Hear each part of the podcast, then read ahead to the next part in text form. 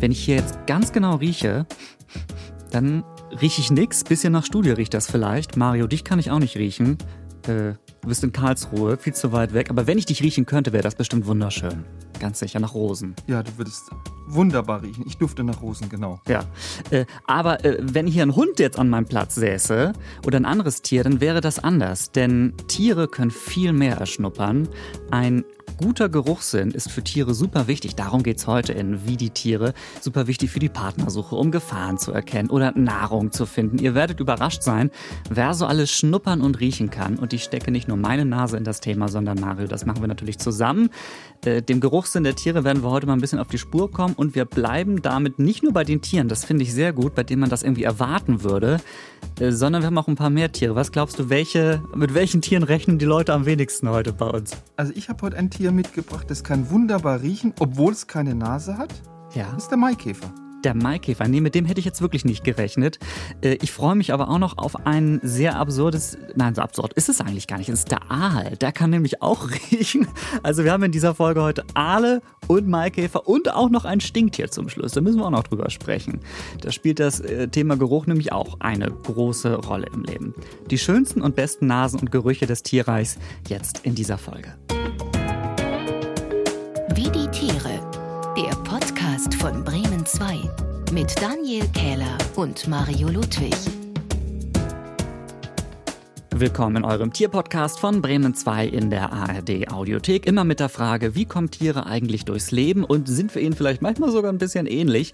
Das ist jetzt schon Folge 47 und wir haben einige Hörerinnen und Hörer, die echt schon lange dabei sind und in letzter Zeit auch viele, die neu dazugekommen sind. Daher herzlich willkommen an alle euch und vielen Dank, dass ihr dabei seid. Und der Hinweis, äh, wenn euch gefällt, was wir hier machen, dann stimmt sehr gerne für uns ab beim Deutschen Podcastpreis.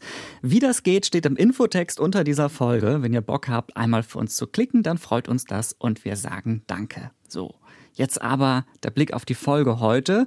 Klar, der Geruchssinn ist für uns natürlich auch total essentiell. Das fängt aber an, wenn man rausfinden will, ob die Milch, die seit Anfang April im Kühlschrank steht, eigentlich noch gut ist. Und die Deo- und Parfümbranche, die weiß natürlich auch, wie wichtig das für uns ist, dass wir uns gut riechen können.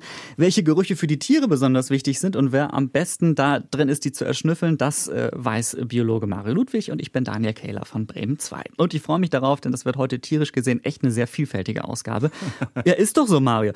Wenn ich sage, ja. Äh, ich meine, wir fangen jetzt mit Elefanten in dieser Folge an. Da werden jetzt alle sagen, ah super, da haben sie gleich das offensichtlichste Tier mit einer besonderen Nase gekommen. Ja, stimmt, klar, das ist wahrscheinlich die, die interessanteste oder die größte Nase. Aber ihr kennt sicherlich noch nicht alle Superkräfte dieser Nase. Warum ist die Elefantennase so leistungsfähig, Mario, und das nicht nur ein Geruchsding? Also vielleicht erst nochmal auf, auf, auf die Größe zurückzukommen. Also das ist schon gewaltig, diese Nase. Das ist ja der Rüssel. Und der Rüssel ist ja zum einen die verlängerte Nase von einem Elefanten und die hat sich im Laufe seiner Entwicklung aus der Nase und aus Teilen der Oberlippe entwickelt. Und so ein Rüssel ist 1,50 Meter lang, hat ein Gewicht von bis zu 135 Kilogramm. Damit ist es natürlich auch die schwerste Nase im Tierreich. Und es ist eine sehr bewegliche Nase. Also diese Nase, die hat 40.000 Muskeln. Muss dir mal vorstellen, 40.000 mhm. Muskeln, die sind zum Teil zu wirklich regelrechten Bündeln verflochten. Der Rüssel hat im Gegensatz zu unserer Nase kein Nasenbein, der hat keine anderen Knochen. Aber mit diesem Rüssel kann der Elefant auch sehr, sehr gut riechen. Also die ist nicht nur groß, sondern Elefant kann gut riechen. Elefanten haben mit den am besten entwickelten Geruchssinn von allen Säugetieren. Das zeigen zum Beispiel Vergleiche von der Anzahl der Gene für sogenannte Geruchsrezeptoren. Und da hat wirklich der afrikanische Elefant mit 2000 Genen, die allein für die Geruchswahrnehmung da sind, die Nase vorn. Mhm. Das sind doppelt so viele Geruchsrezeptorgene, wie du bei Hunden findest und sind fünfmal so viele, wie du bei Menschen findest. Was heißt das denn konkret? Also Elefanten können zum Beispiel Wasser auf 10 Kilometer Entfernung riechen. Probier du das mal. Ja, wüsste ich gar nicht, wie das riechen würde. Wieso müssen sie das können? ja, zum einen sind die ganz dringend auf einen guten Geruchssinn angewiesen, weil Ihre Augen sind nicht so sonderlich fit. Also die Sehkraft ist eher schwach ausgebildet. Und Elefanten machen das ganz toll. Wenn die also riechen wollen, dann strecken die ihren Rüssel entweder so ganz steil in die Luft oder sie schwenken ihn, das hast du sicher schon mal gesehen, beim Laufen immer so hin und her. Mhm. Damit wollen die an die Geruchsmoleküle rankommen. Wenn wir jetzt schon so ausführlich über die Elefanten sprechen, müssen wir einmal auch klarstellen, dass es wohl äh, die Nase im Tierreich, mit der man echt am meisten machen kann, weil die ja nicht nur zum ja. Riechen dient. Ne? Also, äh, was, was kennen die noch damit? Also ganz klar, ohne seinen Rüssel wäre ein Elefant gar nichts. Also der Rüssel ist ganz klar das wichtigste Körperteil von einem Elefanten. Das ist ein Multifunktionsgerät, ein Multifunktionsrüssel. Das weiß wahrscheinlich jeder. Der Rüssel wird ja gern zum Fressen und zum Trinken eingesetzt. Also ein Rüssel ist beim Elefanten das, was bei uns Menschen die Hand ist. Der wird auch gern bei sozialen Kontakten eingesetzt. Also in so Elefantenkreisen, da begrüßt man sich schon mal kurz, indem man sich dem Rüssel berührt. Das heißt, der Rüssel ersetzt da den menschlichen Handschlag, also vor Corona natürlich. Und befreundete Elefanten, die stecken sich oft gegenseitig ihren Rüssel ins Maul oder die verschlingen so sehr schön ihre Rüssel miteinander. Und dann schaukeln die so mit denen hin und her. Da, damit zeigen die, ach, guck an, du bist mir sehr sympathisch. Aber dieser Rüssel kann auch, weil er so groß ist, weil er so schwer ist und weil er so eine große Muskelkraft hat, auch als Schlagwaffe eingesetzt werden. Also da rollt der Elefant den Rüssel zunächst mal ein und dann streckt er den wie so eine Peitsche ganz blitzartig wieder aus und das ist eine Schlagkraft, die reicht wirklich locker aus, um auch einen Löwen zu töten. Das kann wirklich keine andere Nase, glaube ich, oder? Nee. Nein, hast, geht glaube ich nicht. Äh, nun hast du gerade erklärt, äh, wie gut der Geruchssinn des Elefanten ist. Ich weiß auch, dass viele Hunde eine echt gute Nase haben. Kennen wir zum Beispiel von der Polizei oder vom Zoll, von so Spürhunden. Aber es gibt ein mhm. Tier, das übertrifft das sogar noch. Und es ist nicht so süß wie ein Elefant oder Hund, sondern eher glibberig, glaube ich. Ne? Herr Ludwig, küren Sie bitte ja. das beste, die beste, feinste Nase im Tierreich. Mit großem Vergnügen. Das ist wirklich, du hast schon gesagt, ein Tier, von dem wir hätten wir das überhaupt nicht erwartet. Das ist der europäische Aal. Und damit beweist der Aal auch ganz, ganz eindrucksvoll, dass Riechen eben nicht nur in der Luft funktioniert, sondern eben auch unter Wasser.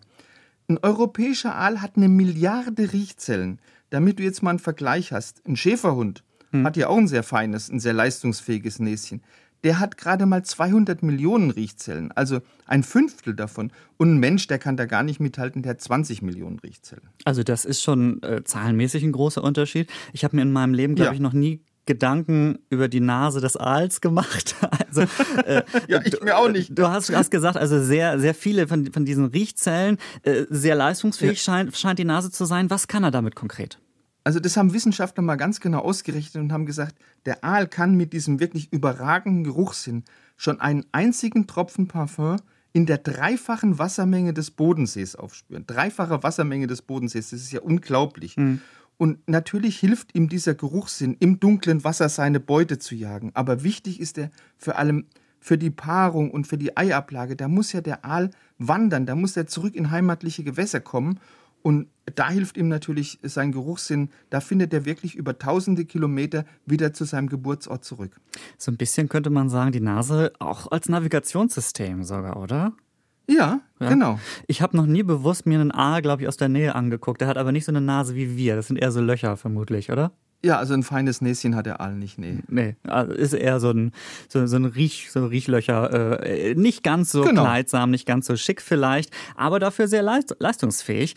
Ähm, eine Brille hält er eher nicht drauf. So, äh, jetzt haben wir zum Start sehr viel über Nasen gesprochen. Du hast mir aber schon verraten, dass es auch Tiere gibt, ähm, ja, wo es nicht immer die Nase mitten im Gesicht ist, äh, mit der gerochen wird. Bei Schmetterlingen, Käfern und manchen Insekten sind das eher die Fühler, mit denen gerochen wird. Wie funktioniert das?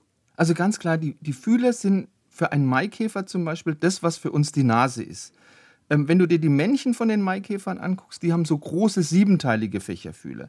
Wenn du dir die Weibchen anguckst, die haben nur sechsteilige Fächerfühler und die sind auch nur halb so groß wie bei den Männchen. Und auf diesen Fühlern, egal ob jetzt Männchen oder Weibchen, da sitzen jetzt die sogenannten Geruchssensoren oder Riechzellen.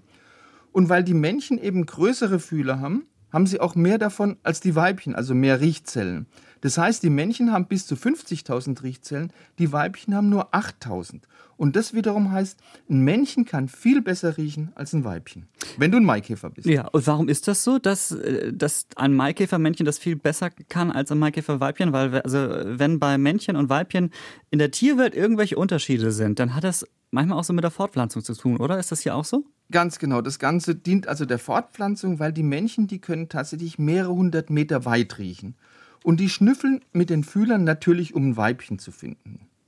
Und bei den Maikäfern, da geht es so ein bisschen zu wie bei uns Menschen. Mhm. Das haben Berliner Forscher herausgefunden.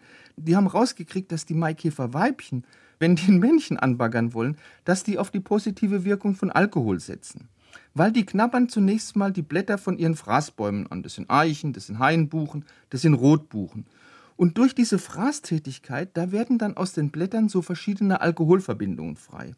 Und genau die riecht jetzt das Männchen, das hier umherschwärmt. Und wenn ihr dann die Männchen erstmal in der Nähe vom Weibchen sind, dann werden sie von den Sexuallockstoffen, die so ein Weibchen verströmt, dann eben genau an dieses einzige Weibchen rangelockt. Ein feines Näschen ist bei der Partnersuche in der Maikäferwelt also richtig wichtig. Wir werden gleich noch über einige andere tolle, talentierte Nasen reden und äh, über die Tiere, zu denen die Nasen gehören natürlich. Vorher wird's aber wieder Zeit für eine höchst beliebte Rubrik hier in diesem Podcast. Weirde Tiere. An dieser Stelle stellen wir beide euch und uns gegenseitig immer ein Tier vor, das nicht unbedingt zum aktuellen Thema gehört, von dem wir aber sagen, ey, dieses Tier muss bekannter werden. Und äh, was ich so daran mag, ist, dass wir uns vorher nicht absprechen, Mario und ich. Also ich weiß nicht, Mario, was du uns gleich präsentieren wirst und du weißt nicht, was ich schon hier Schönes vorbereitet habe.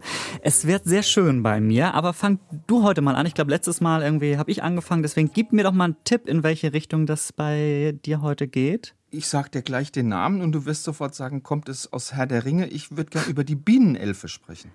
Die Bienenelfe. Kannst du dir unter Bienenelfe äh, was vorstellen? Also ich sehe da irgendwie so ein kleines, zaghaftes Tier, das irgendwie durch die Luft fliegt, aber ich wüsste jetzt nicht, was das ja, sein sollte. Nicht schlecht, nicht schlecht, nicht schlecht. Also die Bienenelfe, der Name, das hast du ja auch schon rausgekriegt, das, der sagt uns das schon so ein bisschen.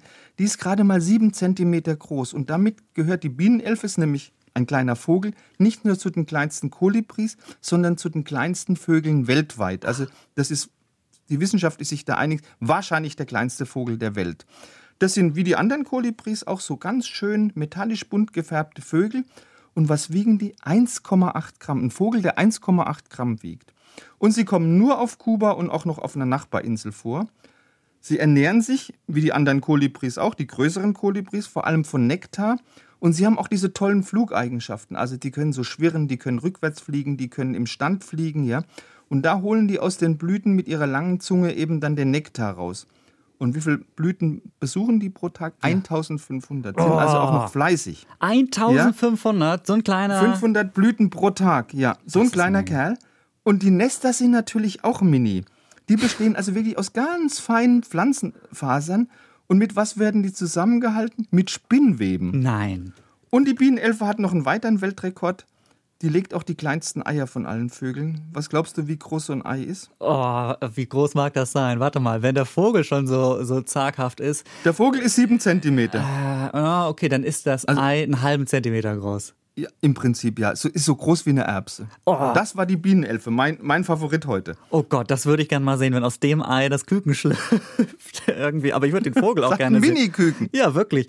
Äh, ey, super. Äh, den muss ich mir nachher echt mal, äh, wenn wir hier fertig aufgezeichnet haben, dann gucke ich gleich mal im, im Netz, wie der aussieht. Und ich werde euch den natürlich posten auf Instagram, weil ich glaube, einen der kleinsten Vögel der Welt, den wollt ihr bestimmt auch sehen.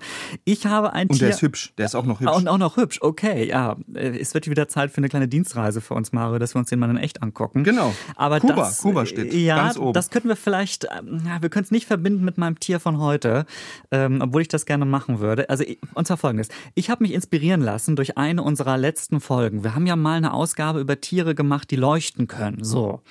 Und mhm. vor kurzem bin ich wieder auf ein Tier gestoßen, das die Fähigkeit, ich glaube, Biolumineszenz hieß das, ne? Also wenn das äh, okay, Tier ja. Licht produzieren kann. Und es ist der Glühwurm. So, klingt jetzt erstmal bekannt, äh, so Glühwürmchen, hat damit überhaupt nichts zu tun. Auch die englische Bezeichnung Glowworm führt uns eigentlich in die falsche Richtung. Das Tier ist vom Namen her eine Mogelpackung, ich sag's wie es ist. Ähm, es ist ein kleines Tier, es lebt in Neuseeland und zwar in dunklen Höhlen oder an Felsen oder manchmal auch in Wäldern. Hast du eine Ahnung, welches Tier sich mit dieser Bezeichnung Glühwurm da verstecken könnte? Keine Ahnung, nichts, gar nichts. Ja, es ist auch wirklich äh, verwirrend, dieser Name. Und zwar musst du dir das so vorstellen. Ich habe es ja auch leider noch nicht in echt gesehen, aber die Berichte, die ich darüber gesehen habe, sind großartig. Stell dir vor, du gehst in eine Höhle, ja, und siehst so plötzlich kleine, feine, blaue oder grünlich leuchtende Perlenketten von der Decke runterhängen. Diese okay. leuchtenden Ketten, bis zu 40 Zentimeter können die lang sein, ähm, die dann so runterhängt, die werden von der Larve einer Mückenart produziert. Das sind im Prinzip Seidenfäden, an denen Schleimtropfen hängen und die Larven selbst können leuchten und natürlich überträgt sich das Licht dann auch so auf diese schleimigen Fäden und dann sieht das so aus, als würde da so ein leuchtender Faden runterhängen. Und das ist natürlich, ähm, um äh, Beute anzulocken. Ja? Beuteinsekten sollen angelockt werden, die dann die Larve fressen möchte. Ähm, wenn sich dann so eine Fliege darin verheddert, weil die fliegen ja gerne mal so zum Licht hin, ne? klar, dann, mhm. dann, wie bei den Spinnen, die wir letzte Folge hatten, äh, bleibt die äh, Fliege da irgendwie dran kleben und dann frisst die Larve den Faden und das Insekt auf und ist erstmal satt. Und was ich vor allen Dingen sehr lustig finde, hungrige Larven leuchten heller als die, die satt sind. Also ist ja, ist ja auch logisch. Ja, also toll, äh, toll ist, äh, ja. zumindest soweit ich das rausfinden könnte. Falls äh, ihr das schon mal gesehen habt, sagt mir sehr gerne Bescheid, ob ihr das, ob ihr die schon mal in echt gesehen habt. Ähm, und ja, also das ist wirklich auch der spannendste Teil des Lebens von, von diesem Tier, weil wenn sich die Larve nach ein paar Monaten verpuppt und daraus dann so eine Mücke wird, ja, dann lebt die halt ein paar Tage und pflanzt sich fort und das war's. Also alles, was sie im Larvenstadium macht, ist eindeutig der spannendste Abschnitt im Leben dieses, dieses Tiers. Offizieller Name übrigens Arachnocampa luminosa. Klingt auch schon sehr schön, finde ich oder ähm, Titiwai auf Maori, soweit ich das richtig aussprechen kann, hoffentlich. Also wirklich ein Tier, nachdem wir jetzt gerade Kuba schon hatten, als Insel quasi, möchte ich gerne vielleicht auch noch nach Neuseeland mit dir, Mario, dann gucken wir uns das mal an. Mhm. Ja. Ist ja auch bestimmt im Dienstreise äh, Kosmos irgendwie möglich hier bei uns. Ähm, ich werde euch, falls ihr da jetzt nicht sofort hinfahren könnt, auf jeden Fall auf Instagram, wie die Tiere heißen wir da, da werde ich auch dieses Tier posten. Also am besten schon mal abonnieren. Ähm, da könnt ihr uns natürlich auch gerne Vorschläge schicken. Wenn ihr mal ein absurdes Tier habt, äh, dann werden wir das wohlwollend prüfen und vielleicht in die Sendung reinnehmen. Oder Mario? Ja, können wir vielleicht mal machen. Also, großartig, ja, natürlich. Also, ja, wenn es spannend ist, allemal. Auf jeden Fall. Und es vielleicht auch noch gut aussieht oder eine spannende Fähigkeit habt. Also schreibt uns, schreibt ja. uns sehr gerne. Es dreht sich alles um die Nase heute in der Wie die Tiere Ausgabe. Wir haben schon über die größte Multifunktionsnase gesprochen und den feinsten Geruchssinn und dass es nicht immer die Nase mitten im Gesicht sein muss, mit der geschnuppert wird quasi. Mm, es gibt aber auch eine ziemlich große Tiergruppe, die mit der Zunge riecht, nämlich die Schlangen. Da müssen wir auch jetzt mal mhm. drüber sprechen. Wie funktioniert das bei denen? Also Schlangen haben auch eine Nase, wie alle anderen Wirbeltiere auch, mit der können sie auch riechen, ah. aber die haben noch zusätzlich äh, im Gaumen so ein Riechsinnesorgan. Und mit dem können sie noch viel, viel feiner riechen als mit der Nase. Da gibt es auch einen Namen dafür, das ist das sogenannte Jakobsonsche Organ. Und jetzt will ich mal erklären, wie das Riechen mit der Zunge funktioniert. Die zittern so manchmal so, ne? Ja. Ne, die züngeln so, ne? Ah, ja. Äh, wenn, bei, bei Schlangen kannst du so beobachten, dass die züngeln, also dass die immer wieder ihre Zunge so ganz weit aus dem Mund rausstrecken. Mhm. Und mit diesem Züngeln, da nimmt jetzt die Schlange mit ihrer Zungenspitze Gerüche auf und transportiert sie dann zum Gaumen zu diesen Geruchssinneszellen am Jakobsonschen Organ. Und wie funktioniert das dann?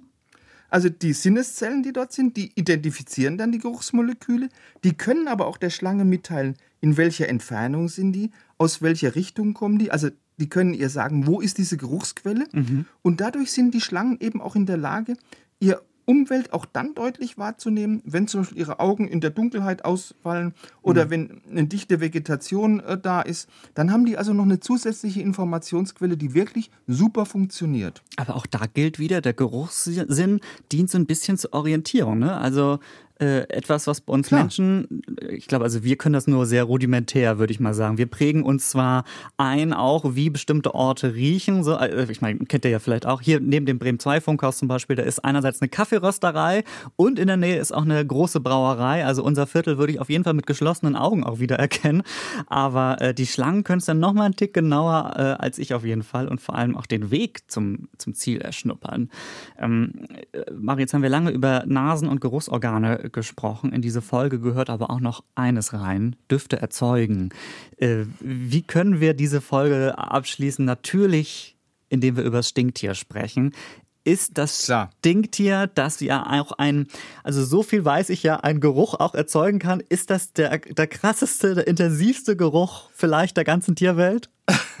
Also sagen wir mal, es ist mit Sicherheit der intensivste Geruch im Tierreich. Das wertet ja, ja jetzt noch nicht, ja. ja? Und du musst auch zur Ehrenrettung von den Stinktieren wirklich ganz klar betonen, Stinktiere stinken nicht im Normalfall, sondern die stinken nur im Verteidigungsfall. Und das hängt wiederum damit zusammen, dass Stinktiere können nicht besonders schnell rennen. Das heißt, da hätten Fressfeinde eigentlich ein leichtes Spiel.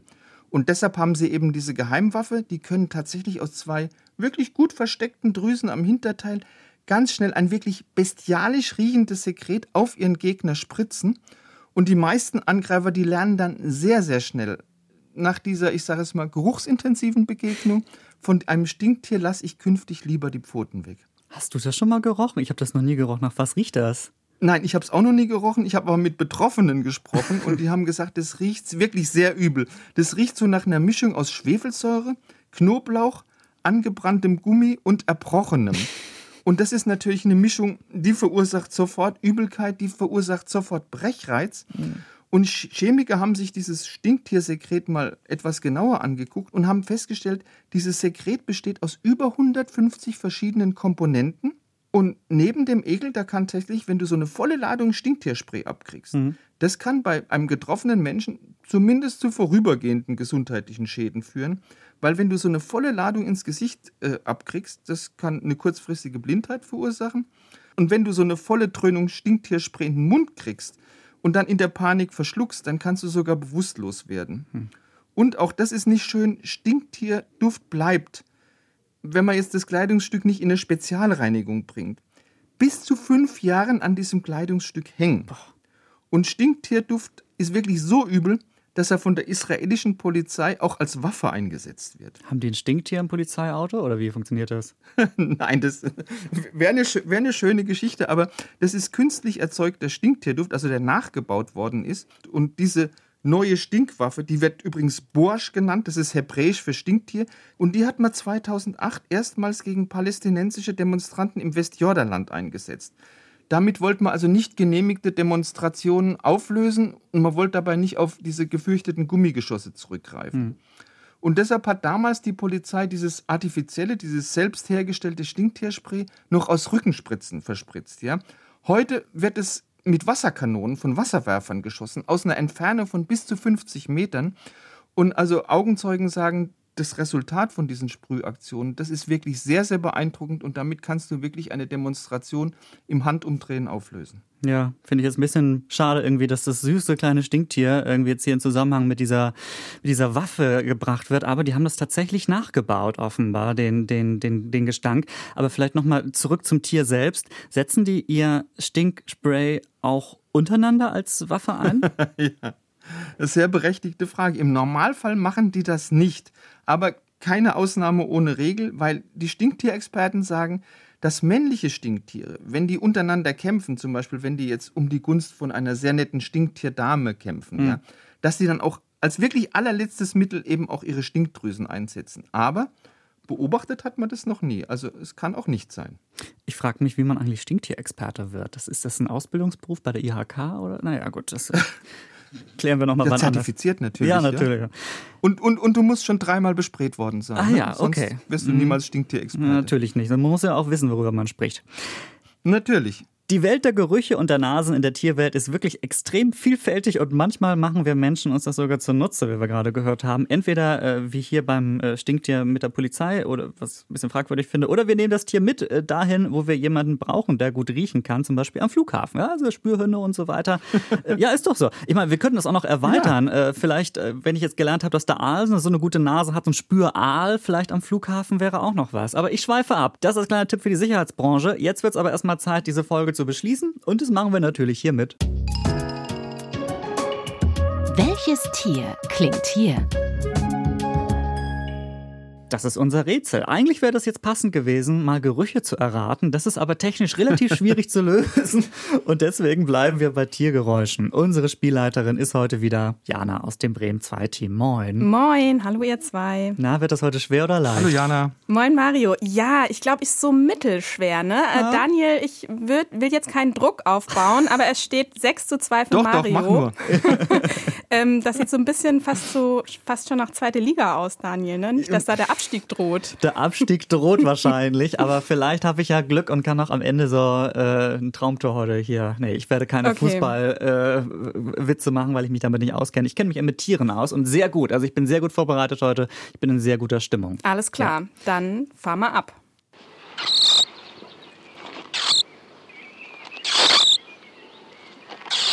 Ja, schön. Oh. Entschuldigung, ich habe euch nicht Vogel? vorgewarnt.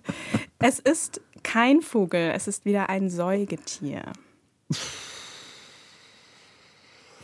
äh, das ist Klassische Frage, lebst du bei uns in Deutschland? Ja, Ich also hab, ja. Ich habe Oh. eine Idee und zwar, das ist, glaube ich, ich glaube, es ist ein Nagetier. Kann das sein? Ähm, ein wütendes. eine ich, Maus. Ich sehe so ein, ich sehe so ein kleines Tier, das irgendwie im Wald rumläuft. Das ist nicht so groß, sondern das ist sehr, sehr laut dafür. Ist das Ich- klein und laut? Ähm, ich habe das Tier schon gesehen Okay. und zwar in meinem Garten. ein Maulwurf. Ja, Ja!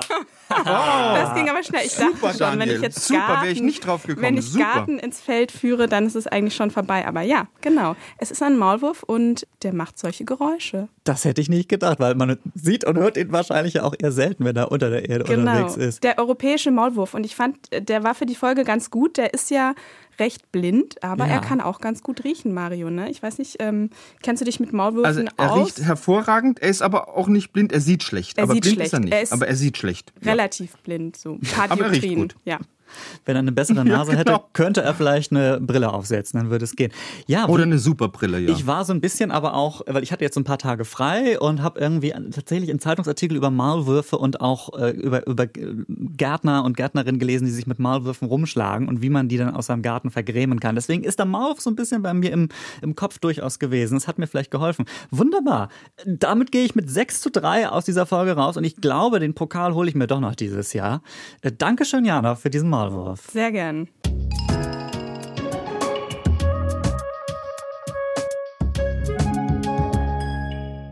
Das war wie die Tiere für heute. Schlangen, die mit ihrer Zunge riechen, Elefanten, die sogar auf weite Entfernung Wasser erschnüffeln können und Stinktiere, die selbst zwar keine besondere Nase haben, aber dafür die Riechorgane aller anderen Tiere ordentlich beanspruchen können.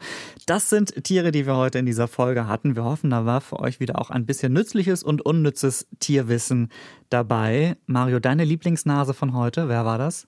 Eigentlich habe ich keine Lieblingsnase, ich, hab, ich, ich, ich sympathisiere einfach mit dem Stinktier. Ja, okay. Ich bin tatsächlich Team Aal. Also ich sag's ganz ehrlich, vielleicht auch, also vom, vom Körperbau her sind wir Schleimer. auch ähnlich. Ja, oder, oder das, genau. Aber ich fand, das war die Überraschung der Folge heute für mich. Aale können riechen überhaupt, dass sie das so gut können, hätte ich nicht gedacht. Dann hätte ich noch eine letzte Frage an dich, Mario. Welches Tier duftet eigentlich Ja. am besten? Eine frisch geduschte Katze? Ja, äh, nee, eigentlich eine Katze riecht eigentlich gar jetzt. nicht. Wer wirklich, nein, wer wirklich gut, wer angenehm riecht, ich habe ja mit Elefanten gearbeitet, Elefanten riechen sehr nett. Ach, okay. Ja, dann Ja. werden wir das auch noch mal Die klären riechen so ein bisschen nach Moschus, also ich finde, die riechen nett. Okay, dann werden wir nicht nur Dienstreisen nach Kuba und Neuseeland machen müssen, sondern auch dahin, wo die Elefanten wohnen und werden die mal auch olf- olfaktorisch äh, erkunden auf jeden Fall. Hm, mal gucken, wann das möglich ist. Wenn ihr mehr über die Tiere dieser Folge erfahren wollt, ab auf Instagram sage ich dann, dann findet ihr uns auch auf wie die Tiere. Äh, Da heißt man natürlich auch so auf Instagram wie dieser Podcast überhaupt. Und in den nächsten Tagen poste ich da dann die Tiere dieser Folge. Da könnt ihr uns auch schreiben, wenn ihr ein anderes Tier kennt, das wunderbar riecht, dann schreibt uns gerne davon. Vielleicht für wie die Tiere duften. Können wir auch mal machen. Dann kommt die Elefanten mit euren Riechtieren noch dazu. Wäre Genau. eine Idee, ne? Alternativ, wenn ihr uns schreiben wollt, geht das natürlich auch über bremen2.de. Da ist ein Kontaktformular. Und wenn ihr da dick wie die Tiere raufschreibt, dann kommt das auch bei mir an. Zum Schluss noch ein Hörtipp. Wenn ihr Lust habt auf mehr Tiercontent, dann äh, empfehle ich euch einen anderen Podcast. Der heißt Ans Meer, kommt auch von Bremen 2 und ist ganz frisch. Da geht es um Geschichten von Orten, an denen das Meer allgegenwärtig ist. Und die aktuelle Folge führt uns nach Südgeorgien. Das ist eine kleine Insel mit diesen Tieren hier. Pinguine. Ja, ne? Das sind Pinguine, wie du gerade als zertifizierter Pinguinexperte schon gesagt hast, Mario. Also große Empfehlung äh, von unserer Seite, der Podcast ans Meer, wenn ihr Pinguine mal ganz anders entdecken wollt mit einer Reise nach Südgeorgien. Kann man gut hören, zum Beispiel, während ihr auf die nächste Wie die Tiere-Folge wartet. Die kommt in zwei Wochen. Mario, wärst du auch wieder dabei? Hast du Lust? Was ist denn das für eine Frage, Daniel? Natürlich. Du hast Also relativ lange gebraucht, Frage. um das jetzt äh, zu überlegen. Aber ich nehme das mal als Zusage. Ich war entsetzt über die Frage. Ja, Ich war okay. entsetzt über die Frage, Daniel. Dann sehen wir uns oder hören uns in zwei Wochen wieder. Wir freuen uns, wenn ihr auch wieder dabei seid. Bis dann. Tschüss. Wie die Tiere. Der Podcast von Bremen 2. Alle Folgen in der ARD Audiothek.